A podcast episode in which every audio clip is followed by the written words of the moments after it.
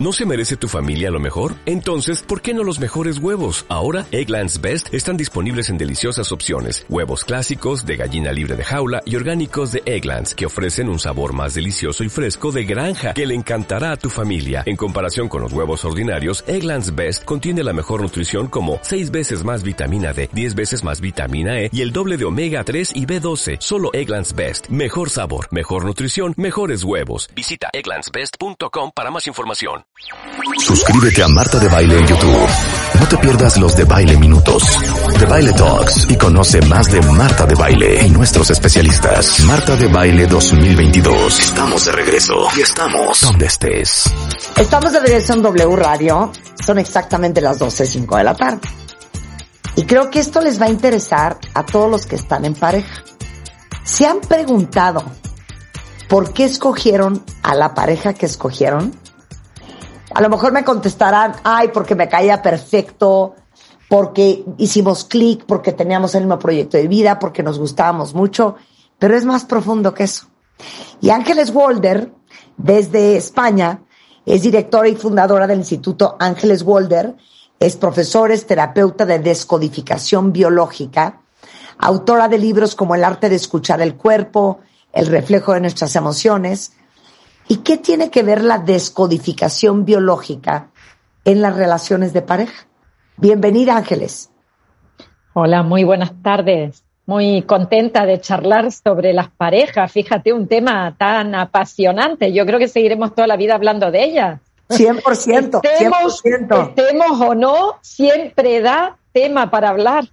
100%, 100%. Oye, entonces, ¿por qué escogí a mi pareja? Ay, puede que en algún momento hubieras sentido lo que tú decías, ¡oh, flechazo! Cupido pasó por aquí y nos encontramos. Fíjate que la vi, le vi y me pareció que era el hombre, la mujer de mi vida. Pero ¿qué hay detrás de esa historia de un encuentro fugaz? Porque ese encuentro probablemente dure dos, tres años, un tiempo de enamoramiento, pero después viene lo que realmente es una pareja. O sea, la etapa del flash, de las estrellitas que vuelan por todos lados, del quiero mirarte todo el día los ojos, quiero reír contigo, todo lo que haces está bien, se pasa. Y lo que nosotros vemos en terapia no es eso. A mí no me viene nadie a decirme, oye, es que lo veo y el corazón me palpita. No, me viene la gente que dice, ya no le aguanto, ya no le soporto y llegan desgastadas las parejas de tantos años de discusiones, de no llegar a nada, de repetir los mismos patrones, o sea, los mismos problemas, la misma forma de comunicarse, las mismas estrategias para solucionar los conflictos en la pareja. Y dices, a ver, porque no son un poquito creativos.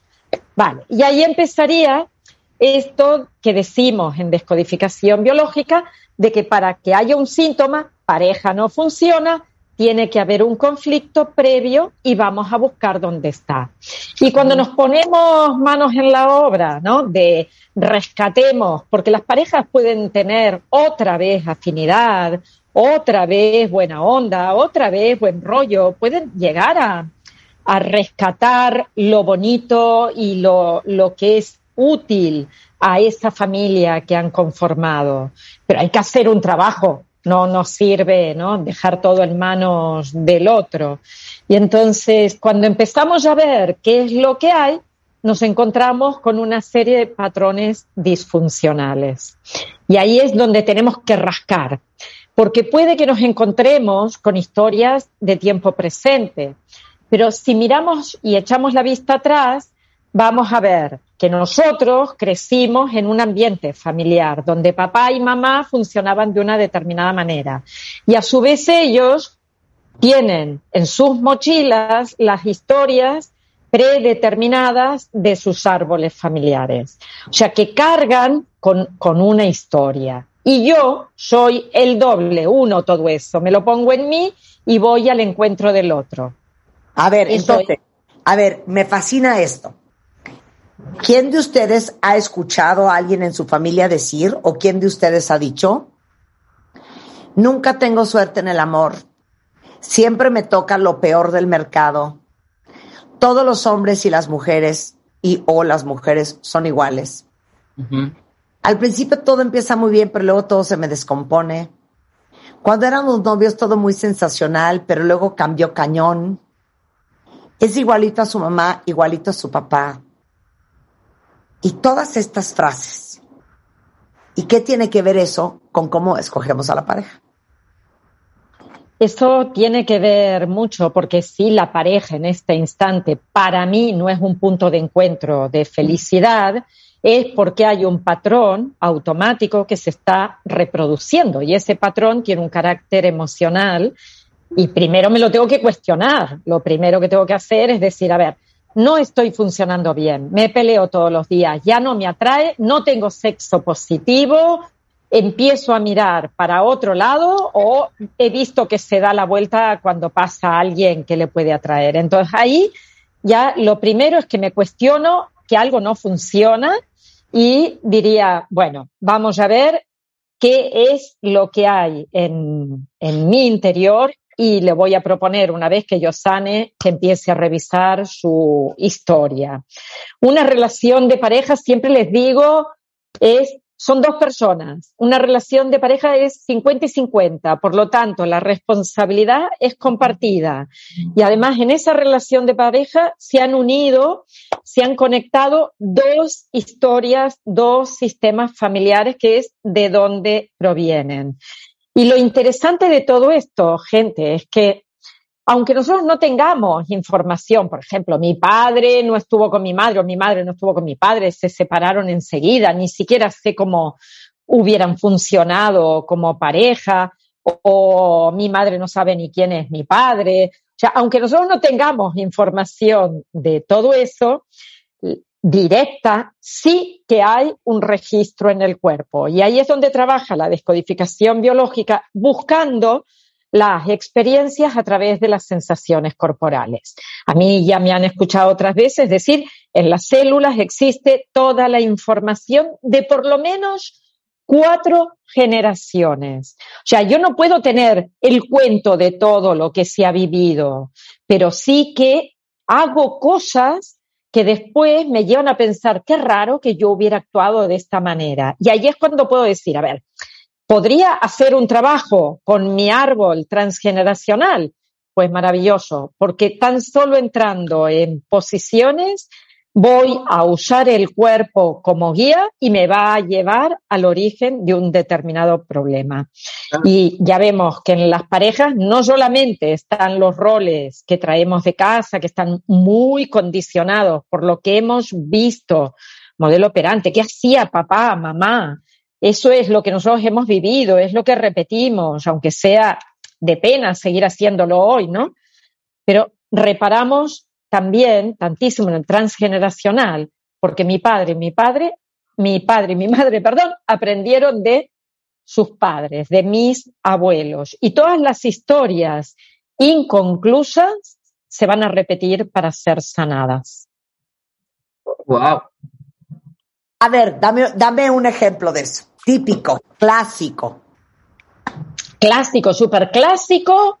Me encantó la película Coco, porque ahí hay la tatarabuela, es la que está súper enamorada, tienen una hija, que es después la abuela, la bisabuela, vaya, tienen una hija y él en un momento se marcha a trabajar con su guitarra y va por ahí, ¿no? Pero no aparece porque muere, no reaparece en la historia familiar.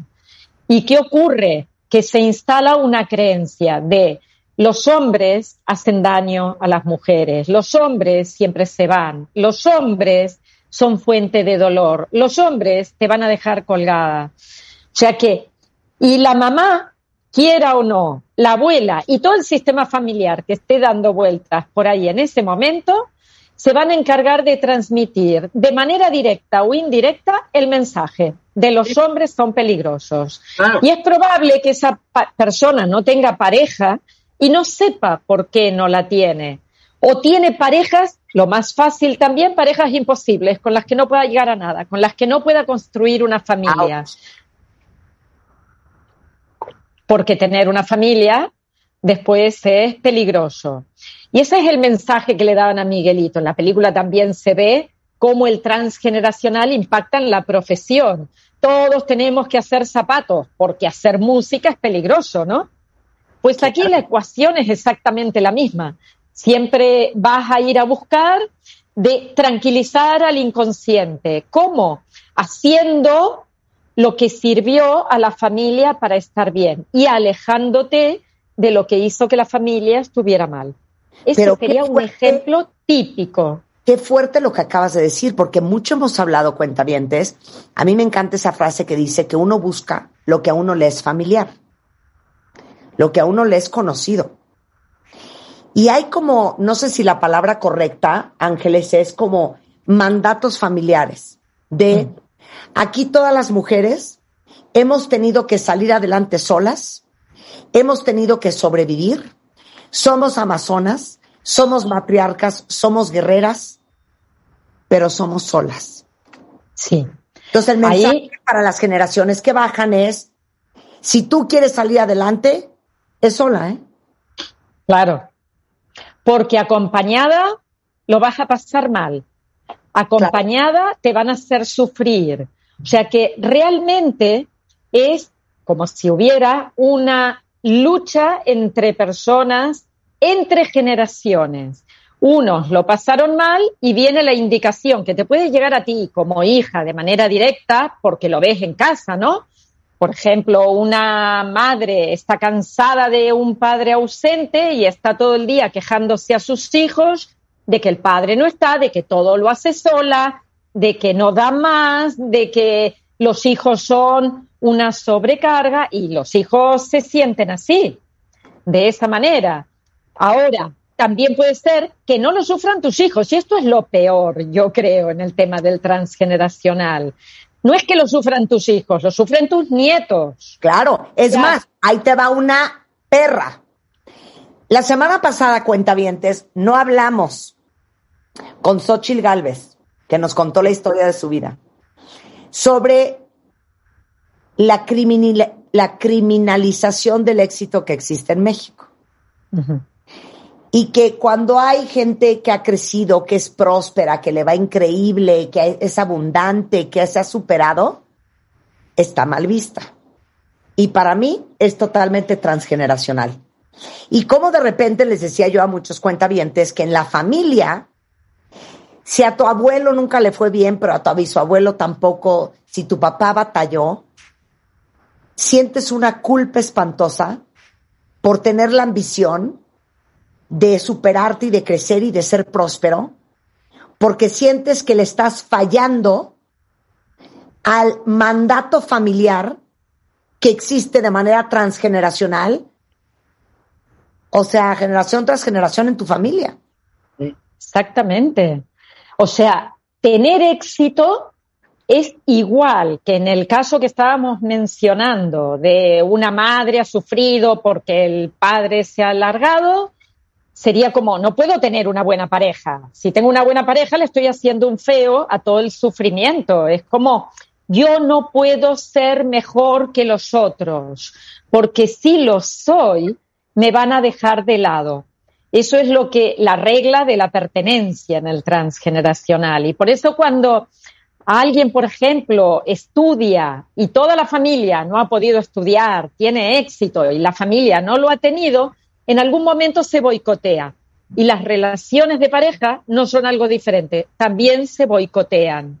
Fíjate que ya lo decía hasta Freud, con una frase en un libro en 1916 que dice, los que fracasan al triunfar. No, no puedo, no puedo triunfar, porque si no, esto es un fracaso para mi sistema familiar. Claro, es una deslealtad. Entonces, a ver, cuentavientes, Mándenme por Twitter cuál es el mandato transgeneracional de su familia. Quiero ver qué dicen ustedes. Ahora, ¿cómo reconoces? Porque aquí estoy viendo que hay una lista de patrones familiares. O sea, ¿cómo reconoces qué patrón familiar hay en tu familia?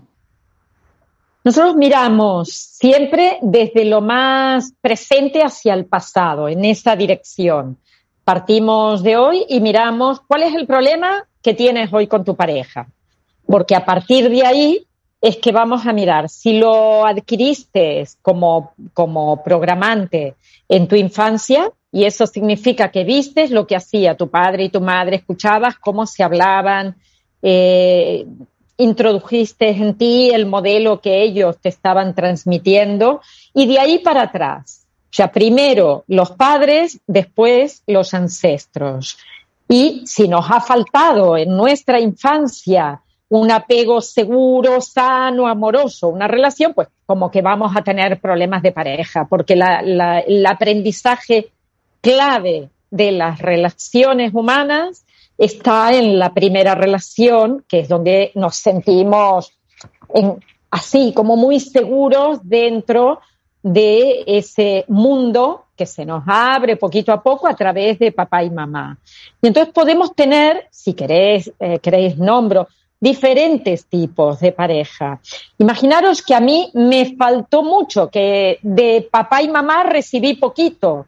No me miraron, no me escucharon, no existía para ellos, era un cero a la izquierda, no me tenían en sus planes, se iban de viaje solos y yo me quedaba.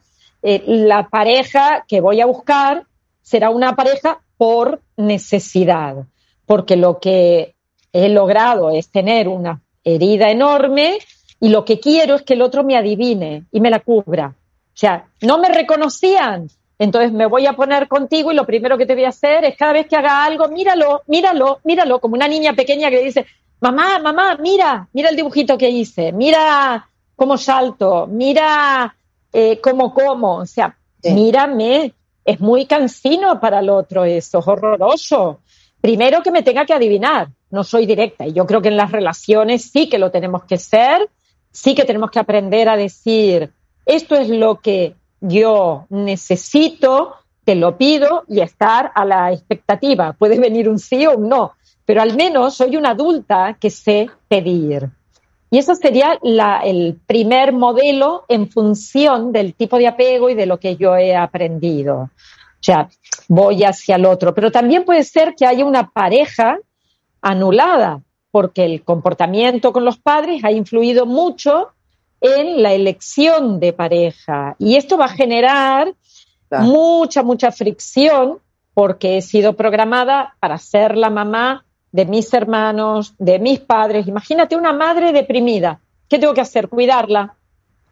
Mamás que estaban sufriendo y estaban tristes. ¿Qué tengo que hacer? Ponerla alegre, siempre es que tengo que hacer por el otro.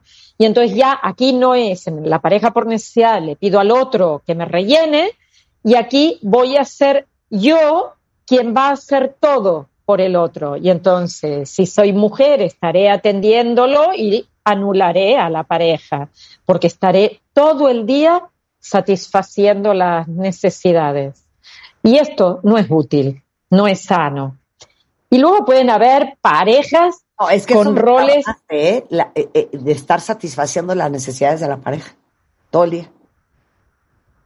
Hay gente que no ni lo pide y el otro ya sabe para qué darle.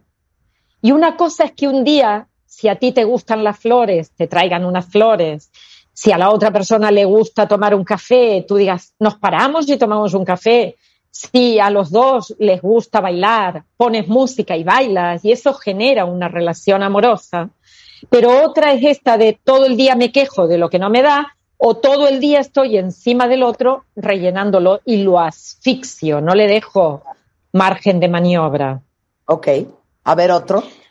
Los roles confundidos. Ahí es cuando me coloco como padre, como hija, como madre en una relación en donde no me sirve de nada. Y estos son los casos de roles confundidos cuando la pareja me toma como territorio, como propiedad. Es mi mujer, es mi hombre, es mi casa, es mi familia. Las personas que hablan con mí tienen un conflicto territorial claro. Me estoy apropiando totalmente del otro. Y yo no estoy en una relación para eh, comprar a la persona. Estoy en una relación para caminar a la par, para ir junto al otro. Entonces ahí claramente tenemos que identificar en qué misión o rollo mal metido estoy para poder salir. Pero fíjate qué interesante esto. Me decía una amiga que ella creció con una mamá que el discurso siempre era que una mujer tiene que ser fuerte, independiente, eh, nunca eh, amorosa o servicial con un hombre o atenta, porque eso podía confundirse con ser servil. Y lo mucho que le costó entender que ser una mujer independiente, autosuficiente, fuerte, no tiene nada que ver con ser amorosa con tu pareja, con ser nutritiva, con ser dulce y con ser cariñosa. Claro, y ahí se repite ese mandato familiar, esa fidelidad a la mamá. Y este, este mandato puede ser explícito, como en el caso de tu amiga, que lo dice, ¿no? No hagas esto o compórtate de esta manera, porque si no, no estará bien visto. Pero puede ser implícito. La mamá, por ejemplo, sufre cuando tiene que hacer algo por el otro o le pone mala cara o maltrata a la otra persona. ¿Y quién dice la mamá, por favor, de verdad, cuenta bien? Estoy hablando de la madre, del padre, de quien sea, ¿no? Es en sí cómo funciona la pareja y se puede dar de un lado o del otro. Sea, podemos absorber esa información porque la hemos visto, hemos visto que se hablaban mal, Hemos visto que no había un trato cariñoso, que nunca se daban una mano, que jamás se dieron un beso delante nuestro y hemos absorbido la idea de que hacer eso no está bien. Y luego vamos a nuestra relación de pareja. Imagínate si el otro tiene un patrón totalmente distinto, pues que habrá una disfunción, porque no hay una aceptación de esas realidades tan diferentes. Yo suelo decir, cuando, cuando vamos a una pareja, cada uno se pone la mochila de la familia y se presenta. Y es como si yo dijera, mira, aquí estoy yo, mi padre, mi madre y todo lo que viene por detrás. Y el otro igual, ¿no? Y cada uno de ellos tiene su historia. Cada uno tiene sus problemitas. Claro, mira, aquí está perfecto con lo que nos pone Antonia. El mandato transgeneracional en mi familia es los hombres terminan siendo siempre infieles o traicionando a las mujeres y el matrimonio siempre fracasa. Y el mandato transgeneracional de la familia de su pareja es que el matrimonio es un fracaso. Entonces, ellos dos traen dos backpacks igualitos, que si no están conscientes, van a acabar cumpliendo esta profecía y su matrimonio va a acabar fracasando. Exactamente. La palabra que has dado en el clavo es tomar conciencia. Yo me doy cuenta de cómo funciono. Ah, veo cómo funciona mi pareja con su familia, porque ahí lo tienes clarísimo. Nosotros somos, bueno, una reproducción continua de los modelos familiares de nuestra infancia, aunque tengamos 40, 50, 60 años. Cuando volvemos a casa para hacer una cena, ¿no? La cena de Navidad, nos sentamos y volvemos a reproducir todos los modelos de nuestra infancia. Y yo también me puedo observar cómo soy en mi familia, porque ahí voy a obtener las pistas de cómo puedo llegar a, a funcionar. Luego vamos a ver que hay otras parejas que solo se van a aceptar si son como yo quiero que sean. O sea, en los tres primeros años de enamoramiento todo fabuloso, pero a partir de aquí te amo sí y X, condicionante. Despeja la ecuación porque ni siquiera te lo digo. Y eso me enfada. Te amo si me entiendes por la mañana. Te amo si me traes el dinero. Te amo si me das seguridad. Te amo si eh, no te quedas mirando una película en la tele, te amo sí, yo me pongo la ropa o las zapatillas para salir a caminar y tú ya estás listo para venir conmigo. O sea, me adivinas y te vienes. Y entonces así sí que te quiero. De la otra manera, no, no me siento conforme con esa persona. Y el amor incondicional que tenemos en los primeros minutos de una relación queda en ascuas, porque pasa a estar condicionada la persona. Pero, y eso nos daña muchísimo. Pero te voy a decir una cosa muy fuerte. Ahorita que hablas del amor eh, con un fin condicionante, yo creo que también muchas crecieron escuchando que los hombres no sirven para nada. Que sirven siempre y cuando te sirvan. ¿A qué voy? Tiene que tener mucho dinero porque si no te mantiene de pe a pa, no sirve. Si no es un hombre súper abundante que te puede dar una vida mejor que la que te dieron tus papás, tampoco sirve. Si no es un hombre orientado a la resolución de problemas, un operador, un coordinador, que todo resuelve, que todo sabe, que todo puede, tampoco sirve. Entonces también la percepción del valor que tiene una persona, también te la da la generación. También te la da la familia. Y a veces crees que el valor, por ejemplo, está en lo estético y otros pueden creer que el valor está en el hacer, en el conseguir y en lo material. Hay una anécdota buenísima, no sabría decir los nombres, ¿eh? pero fíjate que era el, él el CEO de una super compañía y ella una modelo y le escribe por Instagram y le dice, eh, sé que estás soltero, yo soy un, un valor importante, soy modelo, trabajo, gano, tal, y me ofrezco para conocernos.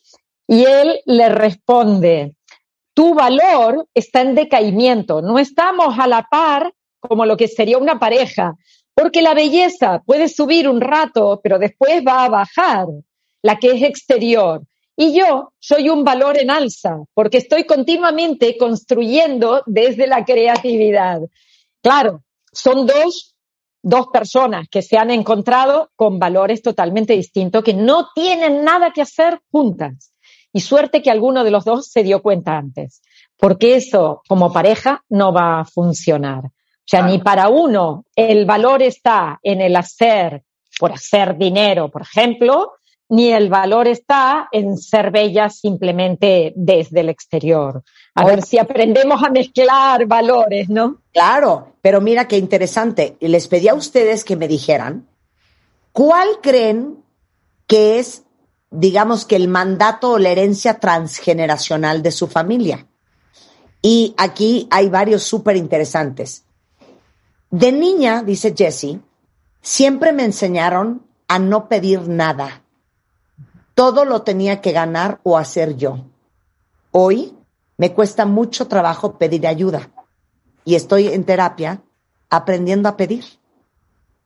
Eh, alguien más dice, eh, a mí siempre me enseñaron que una mujer tenía que ser absolutamente independiente, tenía que ser muy fuerte, hasta ahí todo va muy bien, pero básicamente el mensaje era, tú nunca necesitas de un hombre, porque necesitar de un hombre es ser débil y ser cobarde y ser sumisa.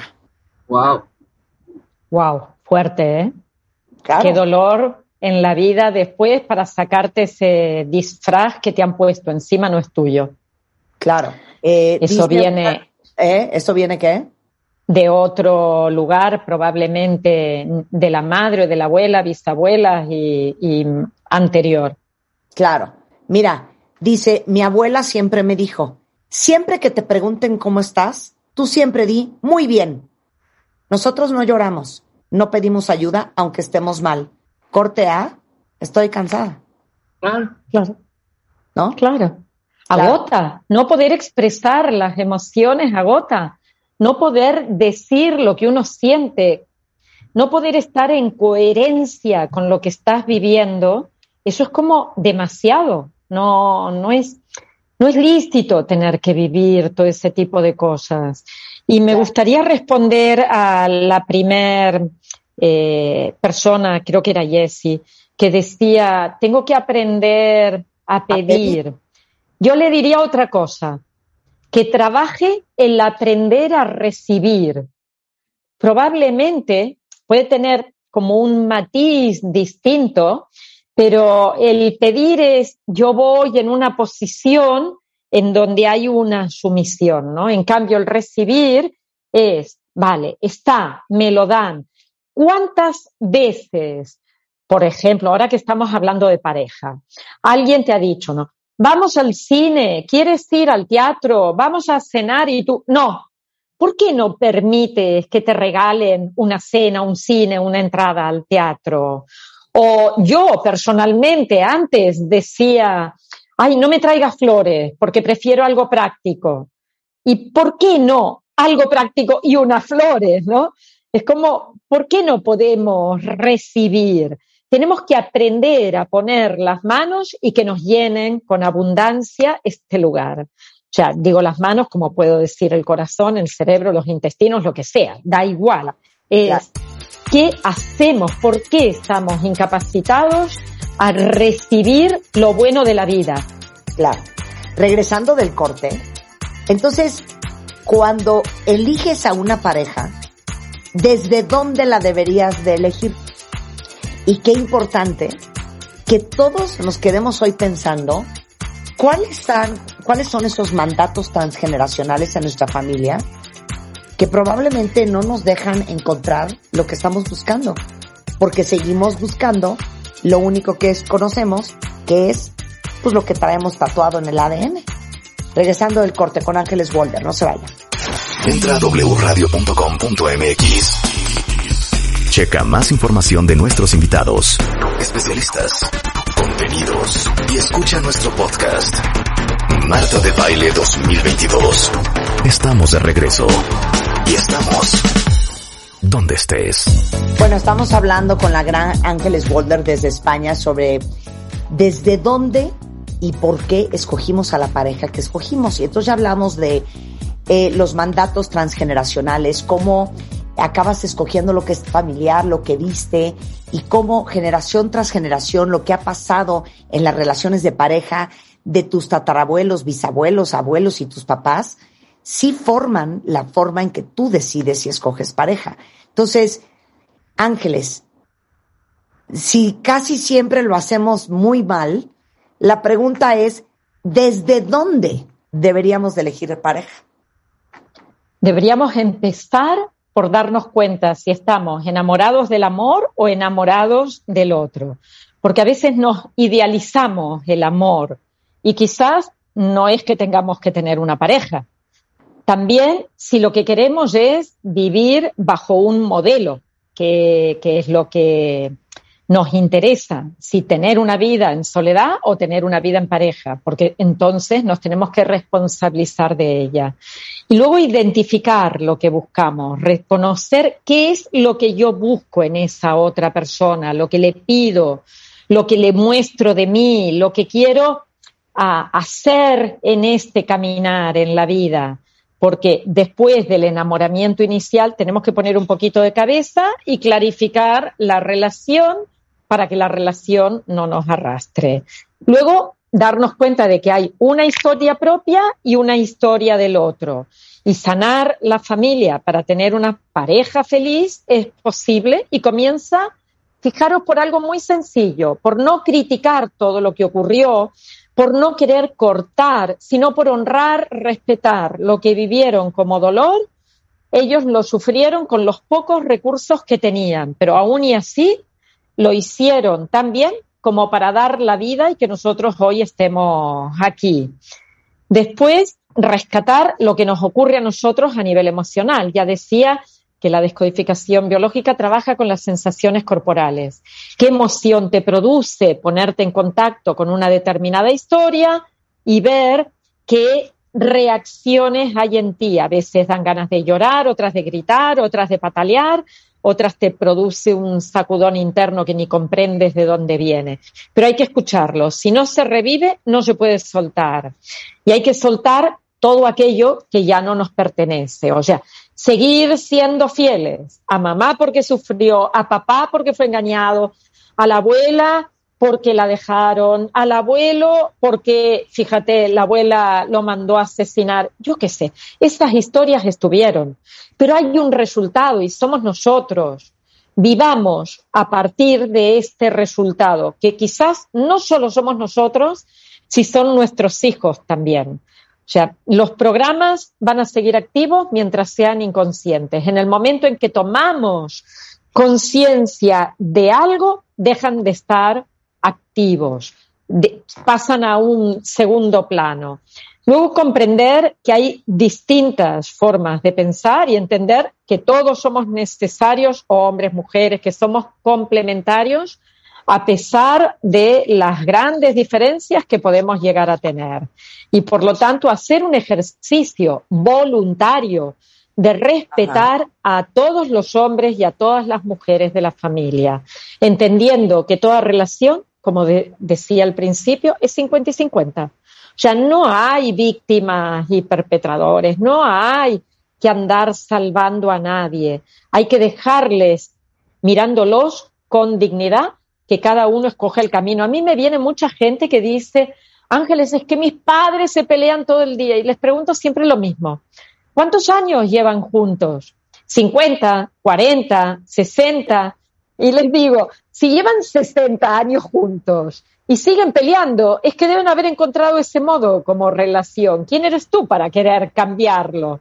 Deja que ellos hagan su vida, que para ti siempre van a ser tus padres, pero en la pareja ningún hijo se tiene que meter. O sea, no te interesa lo que ocurre en el otro lado, ocúpate de la tuya, que eso es mucho más importante. O sea, no critiquemos lo que hay en el otro lugar que pueden ser nuestros padres, nuestra pareja, la familia de nuestra pareja. No la critiquemos, comprendamos, entendamos, empaticemos y eso significa una palabrita, respeto. A partir de eso, yo creo que podemos llegar a hacernos la vida fácil. Fíjate que siempre dicen, ¿no? Una pareja son dos personas maravillosas que se hacen la vida imposible. Pero yo digo, una pareja son dos personas que vienen con sus historias, que se pueden hacer la vida fácil cuando se levantan y se sonríen y sobre todo cuando se acuestan y se van a la cama juntos. Malo eso de que se largó uno que se ha ido a la cama y el otro se queda mirando la tele. Algo ha pasado por ahí. O malo cuando te vas a dormir y todavía no has resuelto los problemas del día.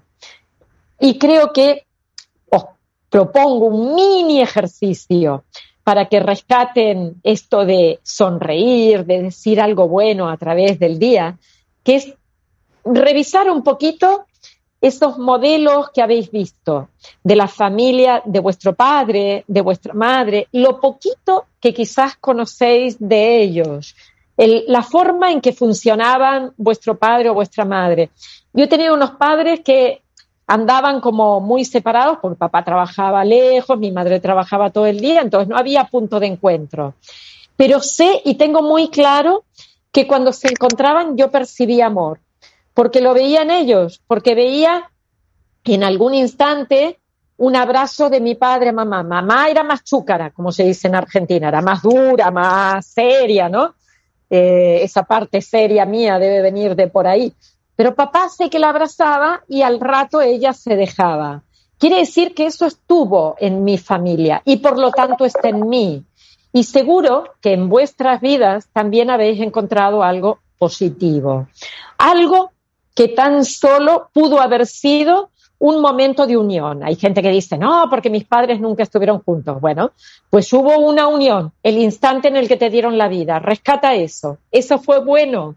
Hoy estás aquí o quizás hubieron redes de apoyo en la familia, rescátalo y llénate de toda esa energía positiva, porque en todas las familias lo hay.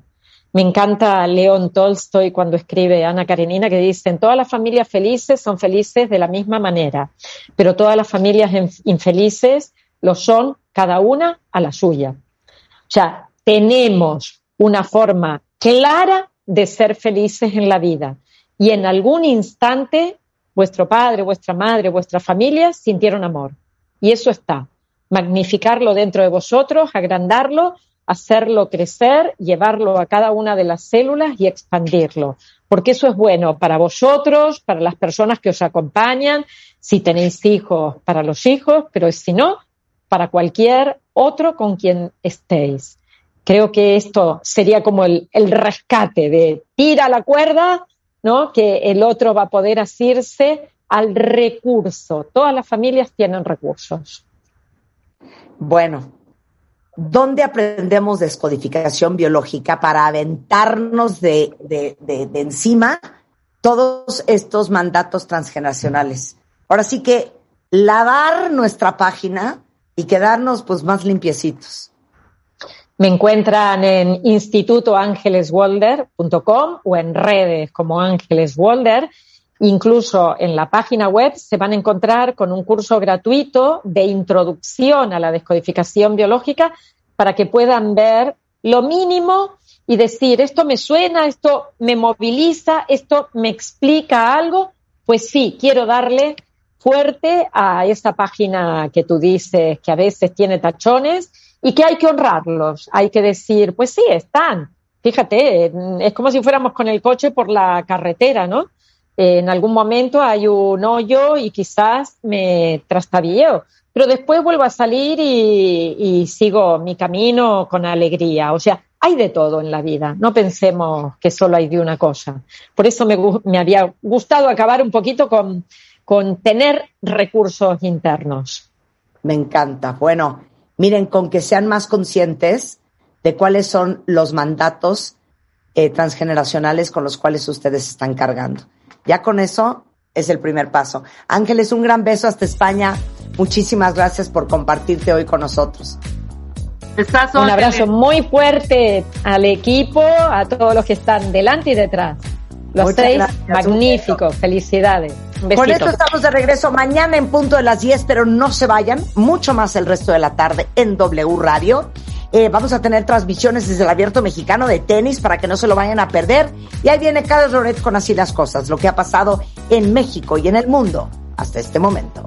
Adiós. ¿Olvidaste tu ID de cuenta viente? Recupéralo.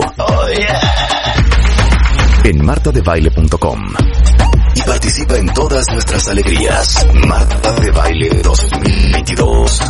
Estamos de regreso. Y estamos donde estés.